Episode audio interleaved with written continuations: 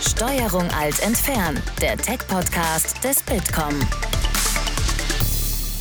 Hallo und herzlich willkommen bei Steuerung Alt entfernen. Mein Name ist Christoph Größmann. Ich bin Linda van Rennings. Und für heute haben wir uns einen ganz spannenden Gast eingeladen. Wir wollen nämlich über die Digitalisierung der Verwaltung sprechen. Bei uns ist jetzt André Safunjic vom Startup Tech for Germany. Hi André. Hallo, vielen Dank, dass ich hier sein darf. Du bist jetzt beim Thema digitale Verwaltung ganz stark involviert. Bevor wir aber da einsteigen mit unserem heutigen Thema, ähm, wollte ich bitten, erzähl uns doch mal etwas zu deinem Werdegang, zu deinem Background. Wie bist du denn da hingekommen, was du jetzt eigentlich machst? Ich leite Tech for Germany. Das ist eine Startup-Initiative der Bundesregierung unter der Schirmherrschaft vom Bundeskanz Chef des Bundeskanzleramts Helge Braun. Und wir stellen uns zwei Fragen. Nummer eins, wie können wir IT-Talente in die Bundesregierung und in die Verwaltung bringen? Das heißt, wie kann man Freiräume für junge Talente schaffen? Nummer zwei ist, wie kann man agiles Arbeiten in die Verwaltung und in die Behörde bringen? Warum bin ich da hingekommen zu meinem Background? Ich habe Informatik und BWL zuerst in München studiert, dann in TU, dann in Harvard und habe da nebenbei zwei Sozialunternehmen in Uganda gegründet und in Kenia. Wir haben da EdTech Startups gegründet und haben die von fünf Leuten auf 40 skaliert. Habe dann auch im Product Management in einem Innovationsstartup, das heißt Navis, hat 150 Leute hier in München gearbeitet. Und dann, als ich, das war alles vor meiner Zeit in Amerika, als ich dann nach Amerika gegangen bin, habe ich viele Kurse an der Harvard Kennedy School genommen. Das ist die sozusagen die Regierungsschule dort zu Digital Government genommen. Und da haben mir viele Leute erzählt aus Estland, USA, Kanada, ja, wir wollen Impact schaffen und wir gehen dafür in die Regierung. Und ich so, wow, wenn ich mit meinen Leuten in Deutschland rede, dann sagen die, ja, Regierung ist verstaubt, da will ich gar nicht hin. So, dann habe ich mich gefragt, ja, warum können wir da nicht ein bisschen ein paar Leute, junge Leute reinbringen, Techies, sowohl sehr wichtig, 50-50 Frauen, Männer, und da ein bisschen ähm, Innovationen reinbringen. Das ist ja ganz spannend. Ähm, ganz viele, die so gut sind, äh, so eine Ausbildung haben, in amerikanischen Top-Unis studieren, die wollen nachher irgendwie ein eigenes Startup gründen oder werden meinetwegen von Google oder Facebook direkt abgeworben.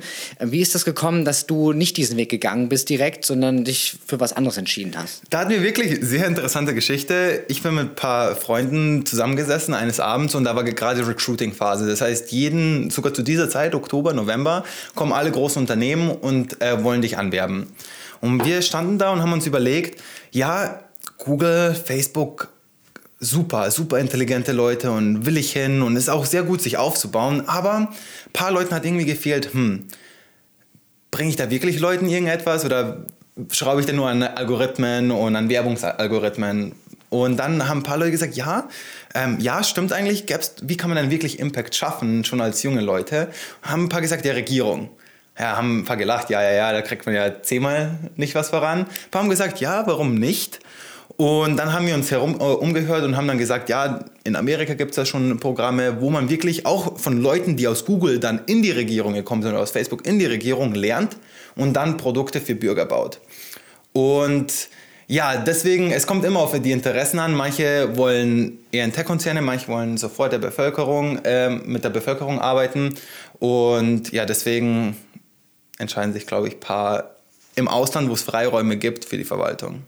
Du warst ja jetzt schon viel im Ausland unterwegs. Ähm, lass uns ganz kurz äh, darauf noch eingehen. Du hast äh, AdTech-Startups in Afrika gegründet. Mhm. Was hast du da gemacht? Ja, das Problem ist Bildung. Bildung ist, finde ich, ein Mechanismus, das wirklich ganze Generationen formen kann. Das Problem dort ist, 80 Prozent der, ich würde sagen, 16- bis 35-Jährigen ist unter- oder un äh, hat, hat keine Arbeit oder hat nur ein wenig Arbeit. Warum? Weil es keine Jobs gibt und die selbst was gründen müssen. Das heißt, was heißt gründen? Bei denen Telefons verkaufen, ähm, ja, oder am Markt irgendwas verkaufen. Das Problem ist, die sind so ineffizient dabei, dass es nur ein Mann- oder Frau-Unternehmen bleiben. Was wir dann gemacht haben, ist experimentell mit denen zu arbeiten und sagen, hey, wir geben euch, weil die lernen nichts über Business und Cost Accounting und wie auch immer projektbasiert dort. Das heißt, wir haben an Unis und an Schulen ein Curriculum entwickelt, wo sie Schulunternehmen, Uni-Unternehmen gebaut haben, äh, diese, diese Leute, diese Studenten und Schüler und dabei erstens Geld gemacht haben und zweitens währenddessen gelernt haben, wie man dann, wenn ich dann aus der, aus der Bildung heraus bin, sofort mein, mein Wissen anwenden kann. Und ja, das haben wir dort mit ein paar Professoren, wirklich vor Ort mit Professoren gestartet. Und das läuft jetzt noch immer. Meine Co-Founder sind zum Beispiel in Uganda gerade. und die bauen das gerade auf.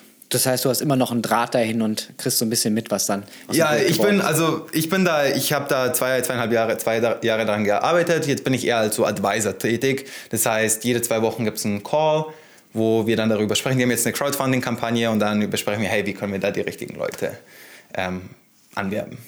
Und dann bist du über Harvard wieder nach Deutschland gekommen. Wie ist es dazu gekommen, dass es dich dann doch wieder zurückgezogen hat? Viele bleiben ja auch in den USA. Ja, äh, Deutschland, das ist jetzt kein, kein Kompliment, aber Deutschland ist wirklich das schönste Land der Welt. Äh, man kommt hier hin, es ist alles ausgeglichener, es gibt keine Extremen äh, so großen und ja, ich liebe einfach Deutschland und deswegen wollte ich zurückkommen und äh, hier weiter tätig sein. Und jetzt bist du wieder hier, jetzt äh, bist du bei Tech for Germany.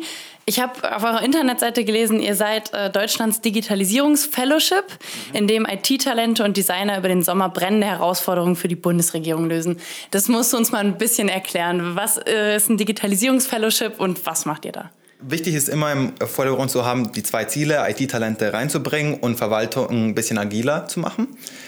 Digitalisierungsfellowship heißt, es ist wie ein Startup gestartet. Im April neue Regierungsbildung und dann haben wir gesagt, hey, wie können wir das denn agiler machen? Ja, lass doch mal junge Leute reinbringen. Das waren jetzt dieses Jahr zehn. Und an zwei Projekten mit Beamten arbeiten. Das heißt, was es konkret heißt, ein Fellowship, wir haben dieses Jahr zehn ähm, Studenten und Young Professionals, nicht alles nur Studenten reingebracht, Psychologen, Software Engineers, Designer die dann zusammen im ITZ-Bund, das ist die IT-Abteilung des Bundes, an zwei Projekten, das ist Nutzerkonto Bund, darüber kann ich gleich, äh, gleich später ähm, ein bisschen erzählen, und zollauktion.de gearbeitet haben. Über zehn Wochen haben dann agile Softwareentwicklungsmethoden benutzt, Prototypen gebaut und so einfach gemeinsam etwas geschaffen, würde ich sagen. Und das soll nächstes Jahr wieder sein, nächstes Jahr mit 20 bis 30 Leuten, um ja da ein bisschen für Umschwung zu sorgen. Für frischen Wind Ja, frischen zu sagen. Ähm, wie muss man sich das denn vorstellen? Also wie arbeitet ihr? Ihr habt ja diese zehn Wochen, diese drei Monate, aber äh, wie ist das so? Also ich komme jetzt zu euch, äh, bin irgendwie ein Techie, sage, ich habe da Bock drauf. Was erwartet mich bei euch? Drei Dinge. Ich glaube, es ist auf drei Säulen aufgebaut. Säule Nummer eins, wir ganz normal von 9 bis 6 Uhr arbeiten wir jeden Tag. Also anfangs um 9 Uhr haben wir ein Daily Stand-up, besprechen, was machen wir am Tag. Dann haben wir unsere Whiteboards, äh, designen in Figma ist Prototypen äh, Software, designen Websites, gehen raus auf die Straße, reden mit Leuten und nicht nur wir alleine, sondern auch mit den Beamten, die sind auch mit uns dabei manchmal und gehen dann raus, machen Interviews, äh, coden ähm, Prototypen. Das ist sozusagen die Daily Arbeit und dann stellen wir das manchmal vor, sagen wir mal vom Herrn Fitt oder von Herrn Braun oder im IT-Rat oder auch vor Beamten. Das ist sozusagen die Arbeit, wo wir wirklich was für Bürger bauen wollen oder Bürgerinnen. Und das Zweite ist, wir, das, das heißt ein Fireside-Chats. Das heißt, da holen wir interessante Leute rein, mit denen wir einfach reden und ein bisschen schwierige Fragen stellen. Dann ist zum Beispiel der Herr Butt gekommen, der Abteilungsleiter IT. Oder auch zum Beispiel der Gundbert Scherf, der McKinsey-Partner. Wirklich aus Wirtschaft, aus äh, Verwaltung und auch Startups, zum Beispiel Blockchain. Ein Blockchain-Experte ist rein, reingekommen, Travis McConaughey, hat das größte Blockchain-Startup hier in Berlin um generell zu fragen, wie können wir neue Technologien benutzen. Das ist die, die, die zweite Säule. Und die dritte Säule ist eine Exkursion oder Exkursionen. Wir sind, der CIO von Estland hat uns eingeladen. Und dann sind wir nach Estland geflogen, haben dort über drei Tage lang wirklich dort die Leader getroffen, haben Whiteboards gehabt und selbst geprototyped, wie können wir denn das nach Deutschland bringen, was können wir da verändern. Das heißt, das ist sozusagen die dritte Säule, also Nummer eins, diese Projektarbeit zusammen mit Mentoren. Nummer zwei ist diese, ja, diese Exkursionen und Nummer drei sind diese Fireside-Chats. Und wer entscheidet letzten Endes, woran ihr jetzt arbeitet? Also zwei Projekte, da sprechen wir gleich noch drüber, habt ihr ja schon. Aber trefft ihr euch dann mit Helge Braun und sagt, ey, das ist gerade spannend? Oder wie, äh, wer entscheidet das? Zwei, da gibt es zwei Wege. Dieses Mal ist es auf einem Weg gelaufen. Der ITZ, ITZ-Bund ist die Abteilung in, in Deutschland oder in der Bundesregierung, die Applikationen baut oder diese wartet. Das heißt, der Softwareleiter, Herr Galadi, super Typ, hat gesagt, ja, wir haben diese zehn Probleme, lass uns doch mal die zwei oder drei besten herauspicken. Da haben wir uns zwei herausgepickt. Eine war, und die haben immer einen Kunden und die Kunden sind Zollauktion, er war Zoll und war das BMI.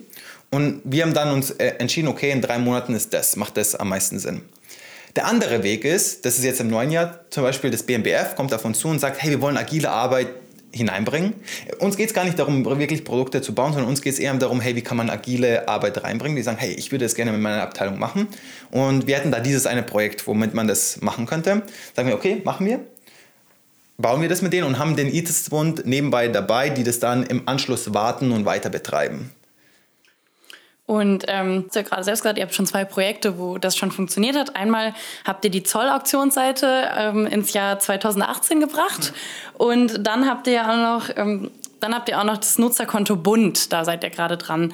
Ähm, erklär uns doch mal, was macht ihr da und was ist die Idee hinterm Nutzerkonto Bund? Kurz zur Zollauktion, das ist das eBay des Bundes. Jede Kommune, jede Stadt, jede Behörde verkauft zum Beispiel die Stühle, die hier sind, brauchen sie nicht mehr oder das Auto, verkaufen sie über zollauktion.de und die machen 85 Millionen Euro Umsatz pro Jahr. Also es ist wie so ein kleines mittelständisches Unternehmen. Die Website sieht aber wie aus 2005 aus. Wir haben einfach die in zehn Wochen neu designt und dieses neue Design per Code übergeben und die werden das jetzt wahrscheinlich implementieren von zollauktion.de.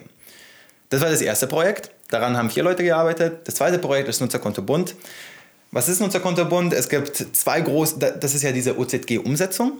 Dafür wurden 500 Millionen Euro jetzt in der Regierung ja, verankert, würde ich sagen, oder als Budget bereitgelegt. Da gibt es zwei äh, Punkte. Nummer eins sind, es gibt insgesamt 575 Digitalisierungsleistungen in Deutschland und die will man, äh, Dienstleistungen in Deutschland und die will man, die will man digitalisieren. Und dann auf, das, auf der anderen Seite des, des Portalverbund, darüber werden dann alle Bürgerinnen darauf zugreifen können. Und wir haben sozusagen dieses zentrale Portal, dafür haben wir den Prototyp für den Login gebaut. Und ähm, ja, das heißt, unser Ziel, um es auf den Punkt zu bringen, war es, ein Login für hoffentlich 80 Millionen Bürger als Prototypen zu bauen. Das heißt, im Idealfall kann ich irgendwann alle meine Vorhaben, alle meine Anträge, alles, was ich irgendwie beim Amt brauche, über dieses eine Konto abwickeln. Das ist der Plan. Richtig. Das heißt, dort kann man dann die Dokumente ab, dort hast du die Geburtsurkunde, musst die nicht immer einscannen oder ins Amt gehen und die eingeben. Und dann kannst du auch per, mit deinem Postfach, per E-Mail-Verkehr mit der Behörde in Kontakt bleiben. Und dann, wenn ich zum Beispiel, ich bin jetzt ein Student, brauche BAföG, logge ich mich ins Nutzerkonto Bund ein, schicke meinen BAföG-Antrag über bafög.de ab und dann kriege ich meine Rückmeldungen und meine Status-Updates wie so ein Amazon-Bestellungsupdate über das Nutzerkonto Bund äh, immer zurückgeschickt. Jetzt ist die Idee ja gar nicht so neu. Es gab ja auch schon mal die DE-Mail, die EID. Das lief ja irgendwie nicht so gut. Also so richtig angenommen wurde es nicht. Und was wollt ihr jetzt besser machen, damit es jetzt beim äh, Nutzerkonto Bund besser läuft? Was wir von Tech for Germany machen können, ist, glaube ich, gar nicht äh, so viel konkret am Projekt ändern. Ich glaube, was wir, was unser Ziel ist eigentlich, dass man ein Verständnis in der Behörde schafft, wie man denn an solchen Projekten arbeiten müsste, damit es klappt. Ein positives Beispiel ist das Digitalisierungslabor. Was heißt es? Zum Beispiel BAföG, die gehen da wirklich mit Land, Kommune und Bund zusammen, das von einer Beratung geleitet wird. Und die Prototype, prototypen von Anfang an. Das heißt, sie machen ein kleines Produkt, dann ein bisschen größeres, dann noch ein größeres und dann stellen sie es irgendwann mal live. Wie es gerade meistens läuft, ist das ein super Beispiel und ich glaube, es wird auch gut funktionieren. Beim Nutzerkontobund ist es gerade nicht so gut gelaufen. Warum?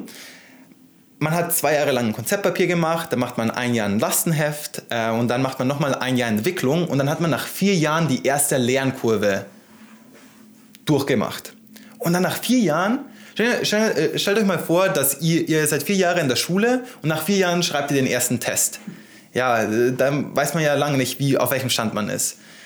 Ich glaube, das ist oftmals das Problem, wo, wo nicht Beamten schuld sind, sondern die Strukturen sind meistens das, was Beamten hemmt, um agil zu arbeiten.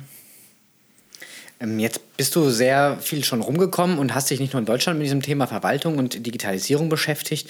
Werden wir ein Schrittchen zurückgehen aus diesem Einzelprojekt und uns ein bisschen mehr das große Ganze anschauen. Ähm, was würdest du denn sagen, braucht es, damit die Verwaltung in Deutschland, aber auch insgesamt eine Verwaltung digitalisiert werden kann? Das ist ja ein mega Aufwand. Es gibt so unendlich viele Behörden gefühlt, äh, wo man was verändern könnte. Wie würdest du da rangehen, wenn jetzt die Aufgabe wäre, nicht nur ein einzelnes Projekt zu machen, sondern wirklich sagen, jetzt mach uns bitte mal die Verwal Verwaltung digital? Mhm. Ich glaube, da gibt es drei Dinge, so grob. Nummer eins ist, ich habe gemeint, kurze Vorgeschichte, ich habe gemeint, Beamten werden uns alle Türen zumachen und sagen, hey, ich will es auf meinem Weg machen, wir brauchen diese zwei Jahre Lastenheft und wie auch immer. Sie haben gesagt, nee, eigentlich, die waren so offen und haben gesagt, wir wollen eigentlich agil arbeiten. Man muss aber die Strukturen dafür schaffen, um zu sagen, hey, ich muss nicht zuerst ein Lastenheft machen, sondern hey, ich kann Prototypen einreichen. Das heißt, was ich damit meine, ist vielleicht gesetzliche Entwicklungsstufen zu legen. Das heißt, man hat eine Entwick ähm, Entdeckungsphase, eine Alpha-Phase, Beta-Phase, Live-Phase, wie, wie man das in Unternehmen gerade macht. Das ist Nummer eins. Das heißt, gesetzliche Strukturen zu legen, damit man agil arbeiten darf. Nummer zwei, Performance. Wie machen das denn Unternehmen? Wie schauen sie sich gegenseitig ab, wer besser ist? Ja, entweder sie schauen auf die Umsätze und sehen, wow, das Unternehmen ist ja viel besser und kriegen sie auf die Finger. Oder sie schauen auch intern sich gegenseitig an, hey, wer hat denn mehr Umsätze gemacht? Ich glaube, was man da bei der äh, Behörde machen kann, man könnte Website-Daten offenlegen und sagen, hey, die da, diese Website hat 10 Millionen Nutzer pro Monat, diese nur 2 Millionen, obwohl die ungefähr eine gleiche Zielgruppe haben. Und die braucht nur 4 Cent pro Nutzer pro Monat und die braucht 20 Cent pro Nutzer pro Monat. Das heißt, vielleicht ein Performance-Dashboard zu haben, damit man irgendwie erstens transparenter ist, weil Regierung ist ja von dem Bürger von Bürgerinnen mit Steuergeldern bezahlt. Das heißt, Transparenz ist wichtig. Und zweitens motiviert es auch. Und als drittes finde ich, ist ohne Witz, das BMI genial, was die machen mit so wenig Leuten, die sie jetzt gerade haben. Das ist äh, wirklich ähm, krass. Äh, Herr Bürger hat gerade acht Leute und muss das Ganze umsetzen. Was ich glaube ich, was man da glaube ich noch mehr braucht, ist vielleicht eine zentrale Digitalagentur, die wirklich dem BMI hilft oder der ganzen Regierung in den Ministerien hilft und hereinhüpft unabhängig von diesem OZG-Umsetzung, äh, es gibt ja mehr Digitalisierungsprojekte als nur diese OZG-Umsetzung, das heißt, in die Ministerien reinhüpft und den Beamten hilft, das zu digitalisieren und umzusetzen. Das heißt, Umsetzer zu sein, nicht nur Consultant, sondern wirkliche Umsetzer zu sein. Ich glaube, diese drei Sachen wären wichtig. Wo schaut ihr hin, wenn ihr euch inspirieren lasst? Was sind Vorbilder international, die schon gezeigt haben, wie es gehen könnte? Ja, das Problem ist meistens die Empirie. Man, es gibt nicht viele Länder und man kann nicht immer konkret sagen, weil es noch nicht viele Länder gemacht haben, was denn jetzt wirklich hilft. Es gibt, glaube ich, zwei Vorbilder hier. Nummer eins ist Großbritannien mit ihrem GDS. Das ist eine 500 Digital Agency, 500 Mann-Frau Digital Agency. Was sie gemacht haben vor acht, sieben Jahren, die hatten ein Budget von 16 Milliarden äh, Pfund in IT, haben eine digitale Agentur aufgebaut und haben das jetzt auf 9 Milliarden oder 8 Milliarden runtergesenkt, da sie äh, Webseiten zusammengefasst haben, Einkaufsprozesse strukturiert haben und einfach agiler arbeiten. Das ist Nummer eins. Großbritannien macht einen klasse Job und bringt dann auch so mittelständische Unternehmen viel mehr in die Regierung ein, was wichtig ist. Und Nummer zwei, was ich glaube ich auch denke, ist USDS. Das ist so in das ist ein bisschen ein anderes Konzept in den USA. Das hat Obama eingesetzt. Was die machen, ist, sie haben kleine Teams von fünf Leuten und die hüpfen in verschiedene Ministerien rein. Das ist nicht so zentral, sondern die hüpfen rein und sind einfach ein Helfer, den auch jede Behörde bezahlen muss. Ähm, aber trotzdem eine Mann oder Frau zur Seite hat, die weiß, was sie macht und die auch sofort programmieren können. Ich glaube, das sind so zwei Sachen, die man gerne sich auch anschauen kann. Super, die haben auch alles offengelegt, den ganzen Source Code offengelegt und kann sofort auch sich das mal anschauen, wie die das so machen. Wie schaffen es denn vielleicht Verwaltung und Regierung, das Personal für sowas zu bekommen? Also ähm, du bist Programmierer, aber ähm, in den Ministerien arbeiten natürlicherweise viele Juristen und ist nicht sofort die erste Anlaufstelle für mögliche Softwareentwickler. Was meinst du, wie kann man die geeigneten Fachkräfte dafür bekommen, dass das vielleicht klappt? Wieder, glaube ich, drei Schritte. Nummer eins, warum gehen viele nicht in die Regierung? Weil es keine Freiräume, wie, äh, wie ich gesagt habe, gibt. Das heißt, man hat einfach keine, ich nenne das Sandboxes, wo man, das, das hat man jetzt mit dem Digitalisierungslabor, glaube ich, wo man frei designtechnisch konzipieren kann und wo man seinen Output direkt sieht. Das heißt, ich glaube, manchmal ist es bitter, wenn man vier Jahre an etwas arbeitet und dann erst sieht, was man gemacht hat. Das ist Nummer eins. Nummer zwei ist, würde ich sagen, On-the-Job-Training. Was ich damit meine ist, ich würde sagen, der akademische Hintergrund macht gar nichts aus viele Rechtswissenschaftler habe ich gesehen, sie wollen agil arbeiten. Ich glaube, sie müssen noch mehr da, dabei unterstützt sein, diese Kompetenzen aufzubauen. Das ist zum Beispiel einer unserer Jobs, würde ich sagen. Zusammen, wir zeigen, wir zeigen, wir wissen nicht viel über, wie Verwaltungen ticken oder wir wissen auch nicht äh, ganz genau, wie diese ganzen Einkaufsprozesse funktionieren, aber wir wissen, wie man digital schnell Sachen umsetzt und dann zusammen das ja, zu bauen. Und das dritte ist, das fängt schon in der Uni an, Ich glaube, das ist ein ganz großes Bildungsproblem, Strukturen zu setzen, dass mehr Digitalkompetenzen während der Uni angebaut oder angehäuft werden können. Zum Beispiel einer, der Soziologie studiert, hat mir letztens gesagt, hey, ich würde gerne ein Businessplan-Seminar machen, aber ich kann das nicht in mein Studium einbringen. Warum macht man nicht ein paar ECTS, die frei sind, damit man diese Digitalkompetenzen, die ja jeder braucht, einbinden kann? Cool, und wenn du jetzt überlegst, ähm, wir schaffen das, ja, wir ähm, kriegen das hin, dass wir da äh, digital unterwegs sind. Verwaltung wird sich langsam nach und nach digitalisieren dadurch. Ähm, wenn wir gar nicht mal ganz weit in die Zukunft schauen, sondern vielleicht vier, fünf Jahre, was stellst du dir da vor, was wir dann als Bürger schon konkret vielleicht besser nutzen könnten, als das heute noch der Fall ist? Stell dir vor, das OZG wird umgesetzt in vier Jahren. Dann werde ich, meine Oma, meine Mom, mein Papa ein Konto haben auf Nutzerkonto Bund. Das ist wie so ein Amazon-Konto, kann mich da einloggen und dann kann ich jede wichtige Dienstleistung, die ich jetzt, wo ich jetzt zur Behörde gehen muss und zuerst mal drei Wochen auf einen Termin warten muss, in zehn Minuten online fertigstellen. Das heißt, meine Oma will jetzt nach Amerika gehen, um meine, meinen Abschluss mitzuverfolgen.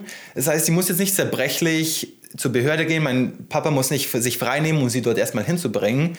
Mein Papa sitzt neben ihr daheim und stellt den in zehn Minuten an.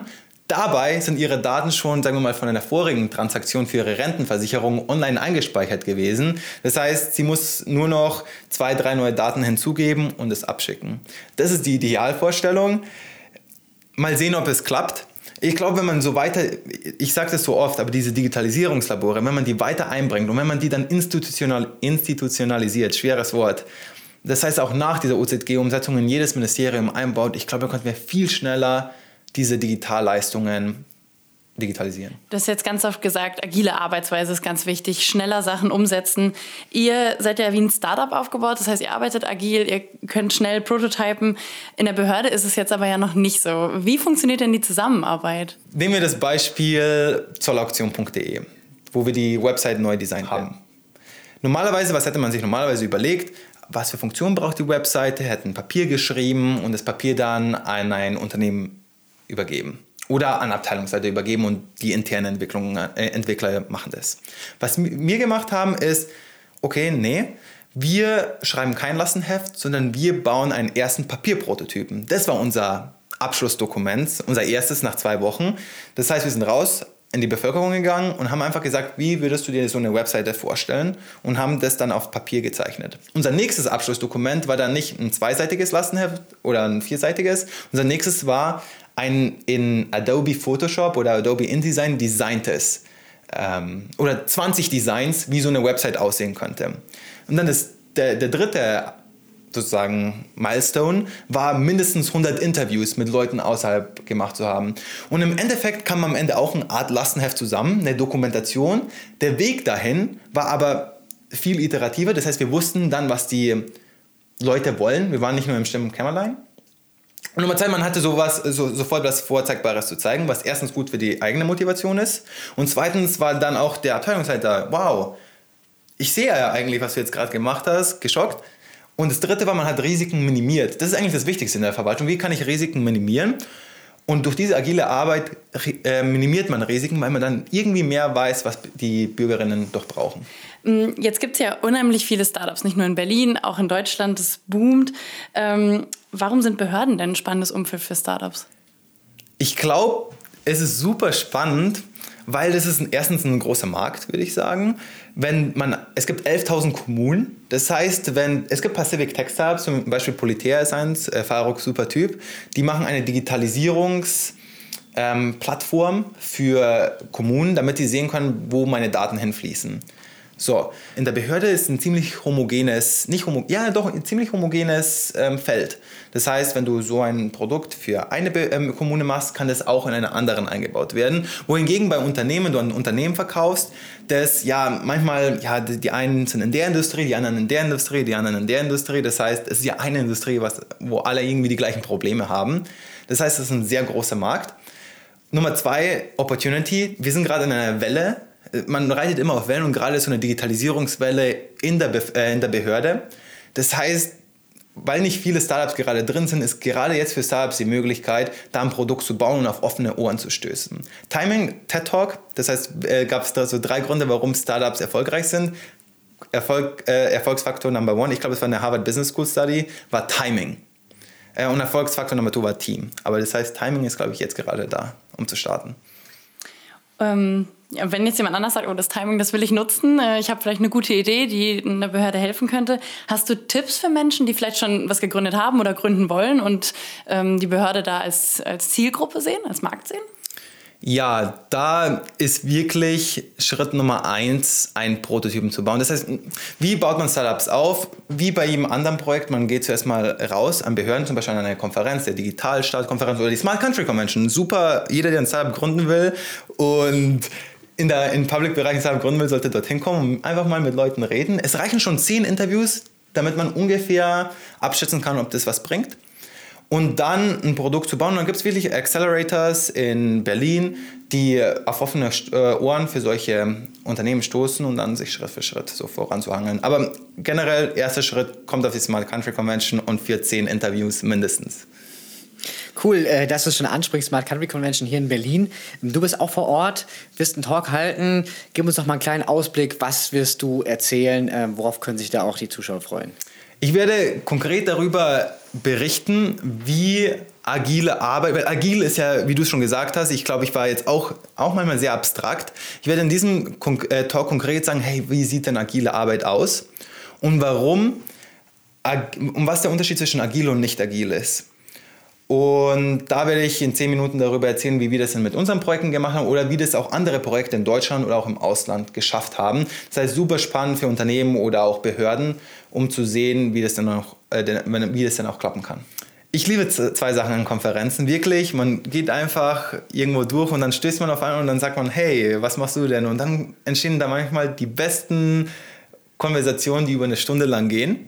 Und Nummer zwei, es gibt ein, manchmal auch so diese Snackbars, die liebe ich am meisten, weil da ist jeder irgendwie so, ja, ich will essen und wie auch immer. Und dann kommen nochmal die besten Konversationen zusammen. Also mir ist wirklich das Wichtigste an Konferenzen, Leute zusammenzubringen, die irgendwie die gleichen Interessen haben. Und ich glaube, im öffentlichen Sektor gibt es das nicht so oft, die Digital Techies sind.